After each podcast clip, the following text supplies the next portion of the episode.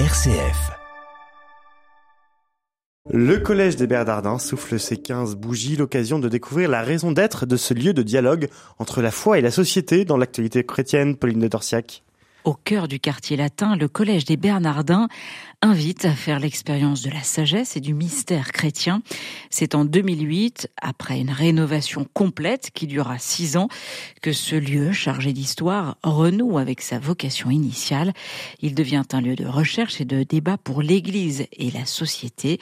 Alors si l'on célèbre les 15 ans de cette renaissance, on fait également les 775 ans du Collège des Bernardins, les explications de son directeur général, Laurent Landette. Il a été euh, fondé environ 1250 pour accueillir des moines cisterciens, des jeunes moines qui venaient de toute l'Europe, et ce, de 1250 jusqu'à la Révolution française. Donc des générations, des générations de moines, c'est assez impressionnant, se sont succédés là pour euh, bénéficier de l'effervescence intellectuelle, artistique, culturelle et, théologique qui régnait alors dans la capitale. C'est en ce sens que comme le rappelait Benoît XVI lorsqu'il est venu euh, inaugurer ce renouveau du collège, euh, ces moines, dans toutes ces époques qui ont été euh, successivement difficiles, eh bien, ils rappelaient l'importance de, de chercher la chose la plus qui a de la valeur et qui est Dieu lui-même. Théologiens, experts, philosophes, artistes, acteurs économiques, associatifs ou politiques ont aujourd'hui investi le Collège des Bernardins. Laurent Landette nous rappelle la vocation de ce lieu hors du commun. Le Collège des Bernardins a une vocation assez unique de faire du neuf avec de l'ancien.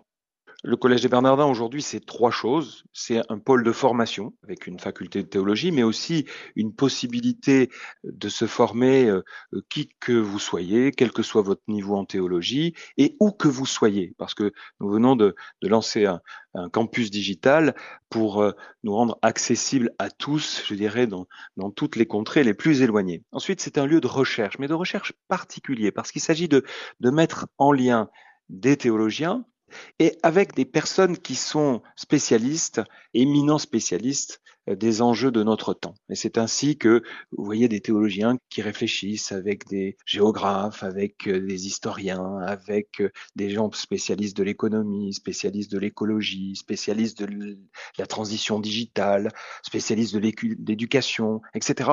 Et donc, il y a un langage fructueux qui, qui se noue et qui permet de rendre accessible cette parole et en même temps d'apprendre des autres pour que cette parole aujourd'hui se laisse percuter et qu'elle soit aussi comprise. Il y a quelque chose qui nous qui nous anime ici, euh, moi que j'aime beaucoup, une phrase de, dans, dans le livre d'Isaïe qui dit ceci Dieu m'a donné le langage d'un homme qui se laisse instruire pour réconforter à mon tour celui qui n'en peut plus. Le Collège des Bernardins, un lieu poli où l'on prend le temps de réfléchir, de débattre. Exactement, Pierre Huguet, à l'heure des réseaux sociaux, à l'heure de l'immédiateté, le collège des Bernardins serait-il devenu un lieu de résistance? Laurent Landette. Alors c'est un lieu de résistance au sens que, d'abord, c'est un lieu euh, époustouflant au niveau architectural. Voilà, ces, ces voûtes cisterciennes permettent de se rappeler euh, l'importance du temps long. Et dans ce monde d'immédiateté, la beauté des lieux saisit d'emblée et permet tout de suite d'avancer dans sa propre réflexion dans une attitude d'humilité. Parce que quand on rentre dans cette nef du Collège des Bernardins, on se sent tout petit. Et on sent forcément tout de suite qu'il y a quelque chose qui nous dépasse. Et là où on pourrait avoir dans le monde des débats plus violents, plus agressifs, eh bien ici, nous voyons que les choses s'apaisent, qu'une paix euh, peut justement émerger qui est connecté à cet émerveillement. Et à l'occasion de ce 15e anniversaire, le Collège des Bernardins organise 15 événements.